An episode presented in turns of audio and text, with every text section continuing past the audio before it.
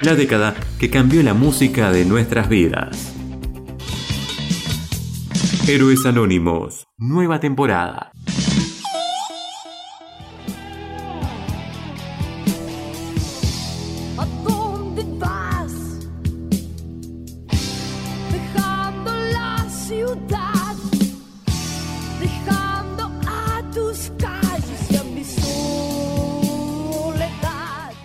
Te damos la bienvenida a Héroes Anónimos y comenzamos este especial entrevistas con una voz que ha dejado una huella en el rock argentino de los años 80, en una banda que quizás mereció pasar más al frente. Un sonido potente pero a la vez dúctil. Estamos hablando claro de Púrpura y de su cantante, Leonor Marchesi. Te damos la bienvenida, Leonor, y la verdad que es un placer comenzar estos especiales de entrevistas con, con vos. Bueno, un placer también estar en contacto contigo y con todos los que van a escuchar esta entrevista. Un abrazo muy, muy grande, muy fuerte para Argentina. Desde Madrid, aquí estoy. Y es verdad lo que has dicho, Púrpura fue la primera banda de hard rock de Argentina con un sonido muy contundente. Lo que ocurre es que tuvo dos años de duración, nada más, pero realmente porque nosotros éramos muy jóvenes y no nos tomamos como un descanso para valorar y evaluar un poco lo que vamos a hacer en un futuro. Y entonces fue cuando más o menos a finales del 85-86 ya me llaman de Madrid para grabar un disco con el, mítico grupo de rock de aquí de heavy que se llamó Santa.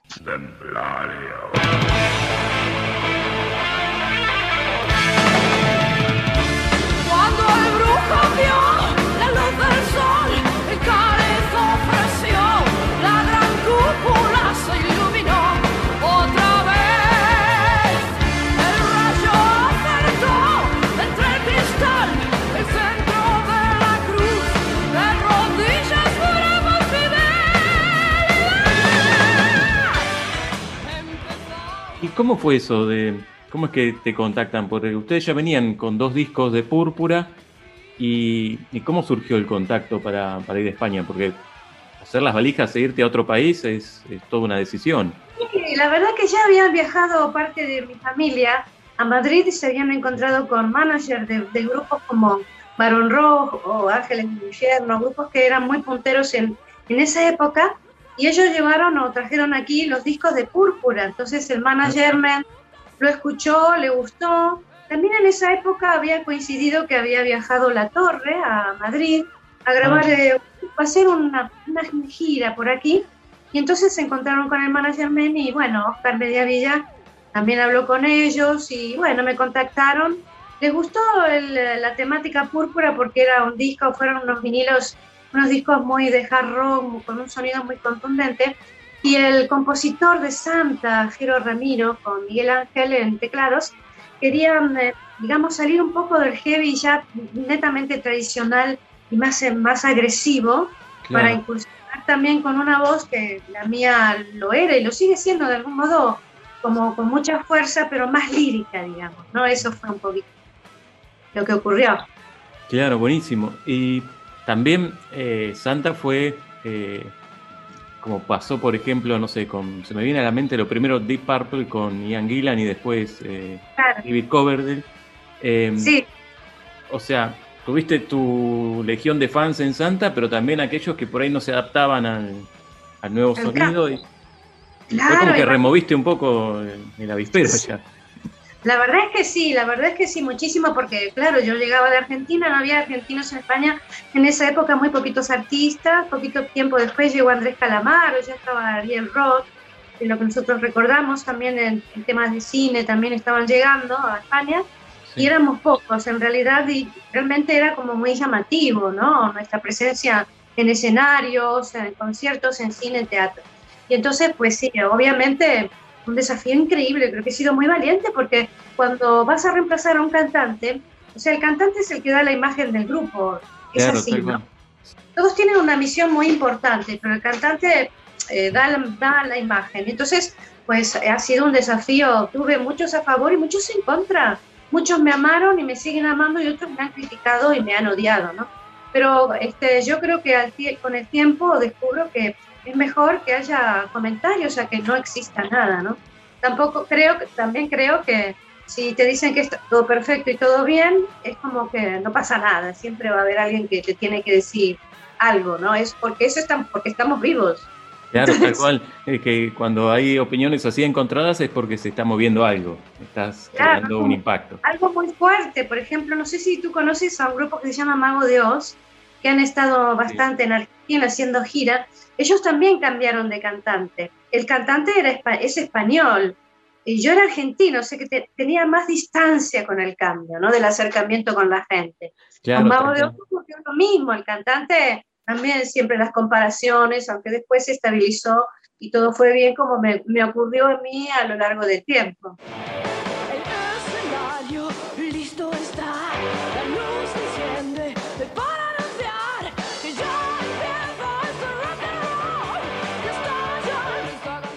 Ustedes grabaron Templario y acá me, de producción me pasan eh, una anécdota también un poco impactante que para eh, una promoción en la televisión de España, en televisión española, en un programa hicieron un, toda la banda un salto en paracaídas, ¿puede ser?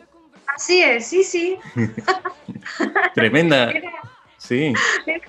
Un programa dedicado al deporte y al rock, ¿no? Entonces a nosotros nos, nos propusieron hacer este, de paracaídas, de tirarnos de 3.000 metros de altura y entonces nos desplazamos a donde tenían, teníamos que hacer el entrenamiento y el aprendizaje para saber cómo teníamos que lanzarnos al vacío. Y entonces hicimos... Toda una experiencia. la verdad que, bueno, fue maravilloso porque creo que fue una especie de inconsciencia meditada y gracias a ese espíritu aventurero que yo siempre he tenido, me pude lanzar del avión igual que mis compañeros de 3.000 metros en caída libre y, contar los segundos y luego abrir el paracaídas y, disfrutar de, esa, de eso que realmente es maravilloso, ¿no? fue una experiencia increíble. También así en los estudios de televisión española grabamos un vídeo también, ese, ese mismo encuentro, y luego se lanzó por toda España y tuvo mucha repercusión también por, por lo extraño y claro, por, un formato novedoso. Que... que había salido todo. sí, la verdad que sí. ¿Y ese espíritu aventurero es el que después te llevó a, a proseguir tu carrera solista o, cómo fue ahí? Sí, la verdad es que me gustaba, ya, o sea, soy bastante, siempre he sido ecléptica con respecto a la música. Eh, me gusta sentirme libre dentro de la música porque además de cantante soy compositora entonces, eh, digamos que no me limito únicamente a las canciones que me dan o que aportan o que aportaban y que aportan mis compañeros, sino que también yo tengo mucho para dar al respecto. Y mi sonido interno quería hacer algo dentro de otro estilo del rock. Y bueno, por eso grabé el segundo disco que fue Encrucijada, ya como solista, en los estudios mediterráneos de Ibiza, como cuando grabamos con Santa. Un estudio en la montaña, con, bueno, un inmenso estudio tipo chalet de varias plantas, enorme, inmenso, un recuerdo muy bonito el lugar. Y allí grabamos Encrucijada, con Danny Herman en la producción y David Bilton, un guitarrista que fue en los comienzos de Simple Minds, también una banda de pop rock muy importante, se había radicado en la isla y con ellos hicimos, ellos hicieron la producción de los temas que yo propuse, ¿no? con todo su enriquecimiento. Y sabes que ese disco se, se, editó en España, pero también se sale en Argentina, en, México, en países limítrofes, y por ese disco yo ya tengo que volver a Buenos Aires. En los 90, me quedé mucho tiempo en, en, en Buenos Aires este, proyectando este, este disco, haciendo promoción, bueno, lo típico, radio, televisión, festivales, también este, hice acto de presencia en Teatro San Martín porque fui nominada por una canción que salió. Y uno de los temas de Encrucijada eh, forma parte de un compilado que se editó en Suiza y que habla ah. de la corrupción militar, de, bueno, este, muy contundente, se llama Sucedió. El, el compilado está, en, digamos, enfocado en contra del armamento. esa juventud, solo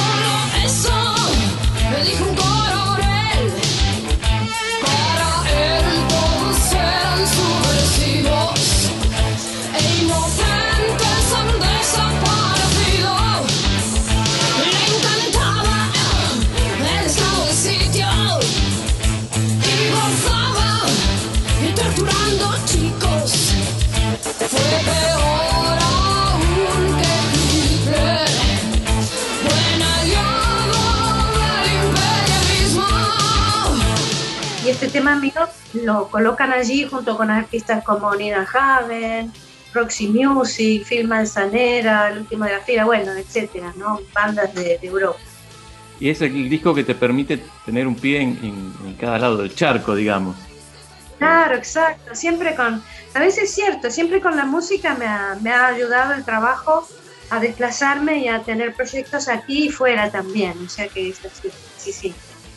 Porque, o sea, la vida luego te llevó a instalarte en España, pero nunca perdiste de vista la Argentina. Luego, años más eh, adelante, viniste con Onlírica. Sí, sabes que después de Encrucijada me quedé prácticamente en la década de los 90, estuve yendo y viniendo permanentemente de Buenos Aires a Madrid y me quedé mucho tiempo en Buenos Aires ya con el tema de Encrucijada, me puse a hacer canciones para un próximo disco que fue Rosas de Metal, que lo grabé en Madrid y ese disco también se edita en Argentina, luego viene Onlírica y es cuando yo viajo a hacer las presentaciones de los temas al Teatro Ateneo de Buenos Aires, que fue una convocatoria muy linda, muy grata, con mucha gente que venía a verme de los 80, a ver cómo estaba Leonor Marchesi después de tanto tiempo, porque tenía, tenía muchos seguidores, ¿sabes? Sí. Eh, teníamos un grupo de un club de fans muy muy intenso, muy fuerte, muy fiel y nos seguían a todos lados. Y nosotros éramos cuatro chicos en esa época, muy cercanos también con, con todo el grupo. Y bueno, fue una experiencia increíble. Y bueno, después de varios años vinieron muchos de ellos y luego terminamos en una fiesta en la sala de teatro, fuimos a beber y a brindar y bueno, y además que mucho público, muchos curiosos, ¿no? Gente también había venido, gente de todas las generaciones, ¿no? Algo bonito para mí. Cosa que me ocurre también aquí en Madrid cuando hacemos alguna presentación. Vienen la gente de los 80, de los 90, pero también gente joven que se acerca a nosotros y que nos dice que les gusta mucho el sonido muy moderno, que empatizan con la música. Bueno, es bastante agradable. Es también un poco eh, marcar un, un, camino, quizás. Por ahí no una influencia directa, pero sí eh, rescatar eh, sonidos de, de, los 80 o de tu nuevo material, incluso en Onlírica ha sido bastante ecléctico el trabajo. Claro, te has dado cuenta que con la música ahí se manifiesta un poco como soy yo, mi personalidad, ¿no? Que es una entidad ecléctica, significa que me gusta reunir en algo, en un disco, en un proyecto, varias cosas que tengan que ver con la energía, pero que no tienen que ser demasiado tradicional, ¿no? Si grabo un disco de hard rock, me gusta que sea hard rock, pero también me gusta poner algo de lírico o algo de funky y bueno, mezclar un poco los, los sonidos dentro de un mismo, de un mismo proyecto. Con los líricas se observa más. ¿Y cómo ves eh, el panorama de la música actual? Bueno, ahora estamos un poco en silencio. Ahora estoy promoviendo lo que es eh, mi, mi último disco que se llama Alter Blue Alter Blue, disco que grabamos, bueno, aquí en Madrid, por supuesto, lo lanzamos en el 2019. Habíamos estado haciendo, bueno, muchos encuentros en pubs, en, salas especializadas, también actuando en un festival muy grande aquí en las afueras de Madrid y luego con la pandemia decidimos retroceder un poco la espera para que cuando llegue el momento podamos continuarlo. Desde ya te digo que en el 2020 eh, además de continuar con la promoción, que, iba todo muy bien, íbamos a ir a Buenos Aires, Argentina, a ah. hacer presentaciones, pero eso se frenó por el momento que estamos pasando. Pero bueno, estoy, estoy este, trabajando con Willy Bosso, que es mi personal management en Buenos Aires, que está diseñando para más adelante una gira ya para toda Latinoamérica y voy a ir a Buenos Aires y también Rosario Mendoza. Sí, sí, así estoy muy contenta. Y, bueno, esperemos que, pase un poco todo este vendaval, así podemos reencontrar eh, tu música. y El panorama musical está frenado en todo el mundo. Ahora se están haciendo streaming, conciertos por, inter, por streaming online. Y realmente, pues eso es lo que tenemos ahora. Pero bueno, yo creo que no hay que parar la máquina, que no. Siempre la manera de crear es una manera que te mantiene activa y no frenar eso, eso sí tienes que hacer una canción, si no puedes actuarlo ahora, será más adelante, pero todo lo que se cancele, todo lo que se cancele ahora, pues se pospone para más adelante, porque a veces los conciertos se cancelan porque no puede ir la gente o porque están cerradas las fronteras, ¿sabes? De las ciudades, minimizan un poco eso y la gente no se puede mover ni trasladar por el problema que estamos padeciendo. Pero bueno, siempre hay mucha vida musical aquí en España, en muchos estilos y estamos muy vivos como en Argentina también. O sea, en Buenos Aires todos los estilos que hay, ¿no es cierto? Toda la creatividad muy intenso. La verdad que, sí, y, es encontrarle un poco la vuelta a esta situación. Eh, te, llevo por ahí a los eh, documentales, que hay uno muy famoso en Netflix sobre eh, la historia del rock, no sé si lo pudiste ver. No lo pude ver, pero no sé si quise verlo. ¿Cómo es eso? bueno, porque es el enfoque de Gustavo Santablaya, ¿no? Creo. Sí, sí es muy bastante personal. Eh, recibido críticas por eso también. Sí, por eso. Yo creo que eh, lo, por lo que he leído, por lo que me he informado y por lo que me he informado la gente del negocio de la música, periodistas y músicos que son amigos, pues el enfoque es muy distante a lo que creo que tendría que haber sido la historia del rock nacional. Yo creo que se ha abordado más la historia de un rock latinoamericano, ¿no es cierto? con, artistas muy, con artistas muy valiosos, pero que son, están siempre dentro de un círculo de amiguismos. sí. No, no, no lo tolero. Ahí, coincidimos. yo tenía una mirada, o sea, vi bastante del documental y por un momento me pareció eh, como excesivo es una figura tan grande tenga tanta autorreferencialidad. Es como que eso me hizo claro, Claro, exacto. Coincidimos en ese enfoque. Entonces, tras, o sea, aparecen siempre los mismos y siempre las personas más eh, cercanas al, productor, por así decirlo, que han trabajado inclusive con el productor, han dejado fuera bandas que han tenido como Crucis, las primeras bandas de rock sinfónico progresivo y un montón de Papo tampoco está. Bueno, han dejado fuera personajes que realmente han abierto una nueva tendencia dentro del rock nacional, ¿no? Manal, te hablo de los años 70, por ejemplo, ¿no? que nosotros éramos posteriores, bastante más posteriores, pero bueno, considero, no lo digo por mí, que si estaba o no púrpura, bueno, pero yo creo que hubo bandas de los 60, 70 que marcaron eh, eh, la, trayectoria de lo que fue posteriormente en los 80, 90, 2000 el rock nacional. Claro, fue como un recorte muy, muy personal, pero bueno, no lo han vendido así. Hay otro que salió muy, no sé por si hay una situación de, derechos o algo, es un documental que lo, pude ver medio de casualidad, que es el del Stud Free, del bar en, Buenos Aires, que, bueno, ustedes con Púrpura frecuentaban toda la movida de, bares. Sí, nosotros, a mí me convocaron para saludar y hablar sobre el Stud Free Pub y grabamos un vídeo que luego se llevó a Buenos Aires, bueno, a través de las redes sociales y esto, y hay un fragmentito donde estoy en el film, ¿no? Porque nosotros tocábamos mucho, en, tocábamos mucho en Fandango, eh, y en la esquina del Sol y el Studio Free Bar eran los tres pubs más eh, contundentes, masivos de la época, más precursores, donde realmente era, era dentro de, era nuevo todo aquello, ¿no? Los pubs musicales en Buenos Aires, con toda una tendencia bohemia y una filosofía que unía mucho a los músicos.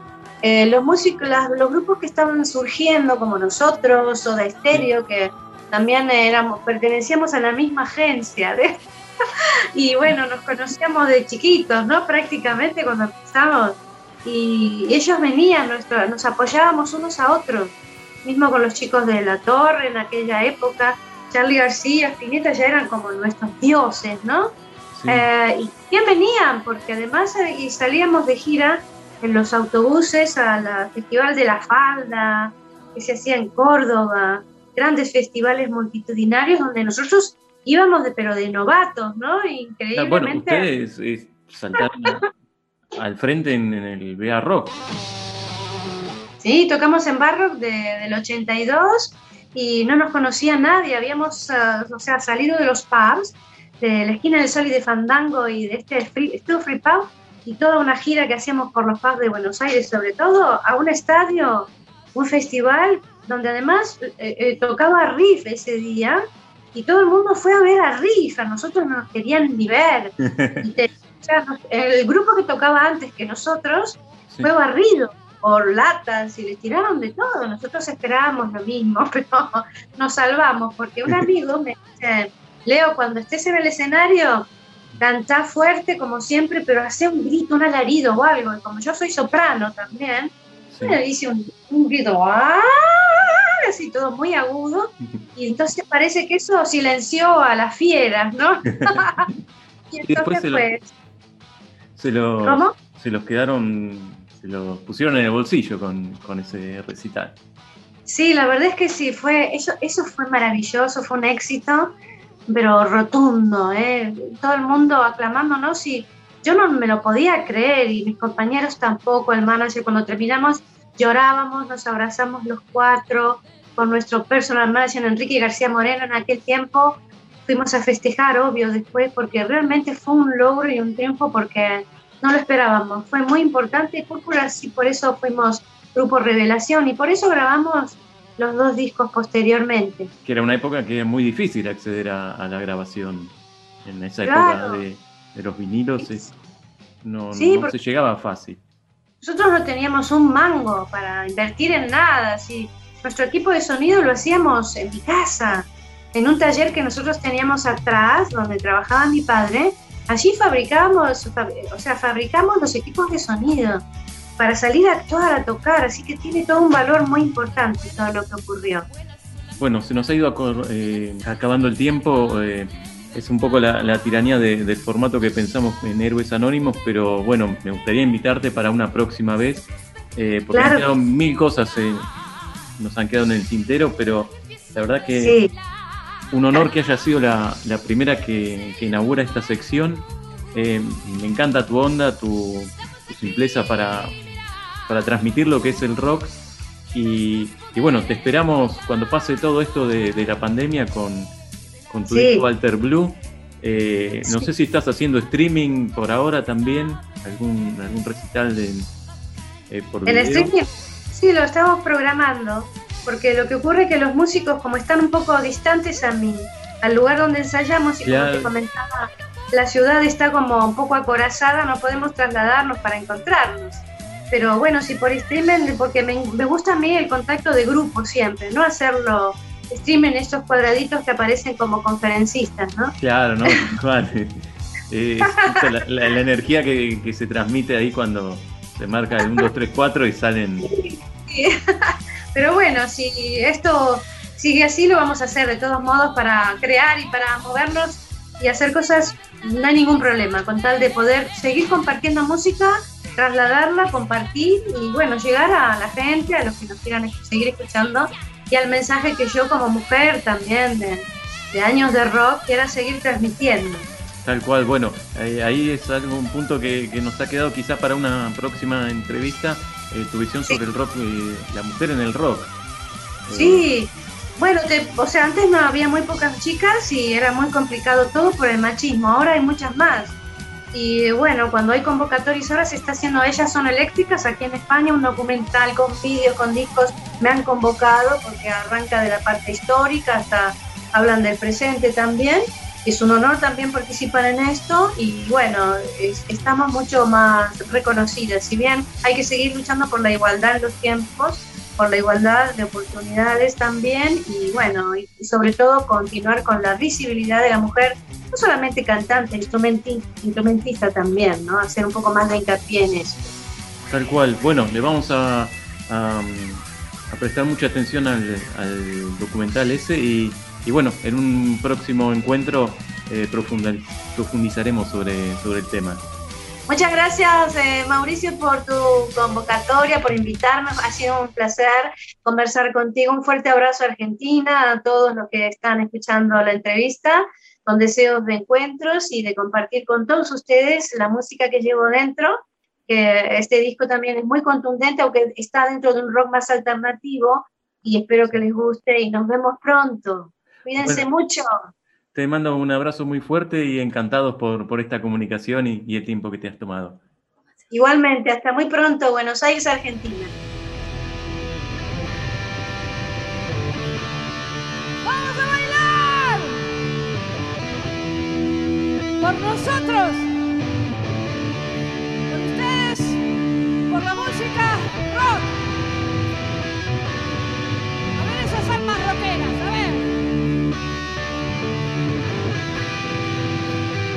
inconscientes, afortunadamente.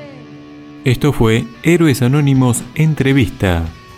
Leonor Marchesi, cantante de hard rock, en los 80 en bandas como Púrpura y Santa, luego en lírica y también solista, y nos vamos con un tema de su último trabajo, Alter Blue, en una presentación en la fiesta de San Nicasio 2019, esto es en Leganés, España. Leonor Marchesi, Inconsciente. Chao, hasta el próximo Héroes Entrevista.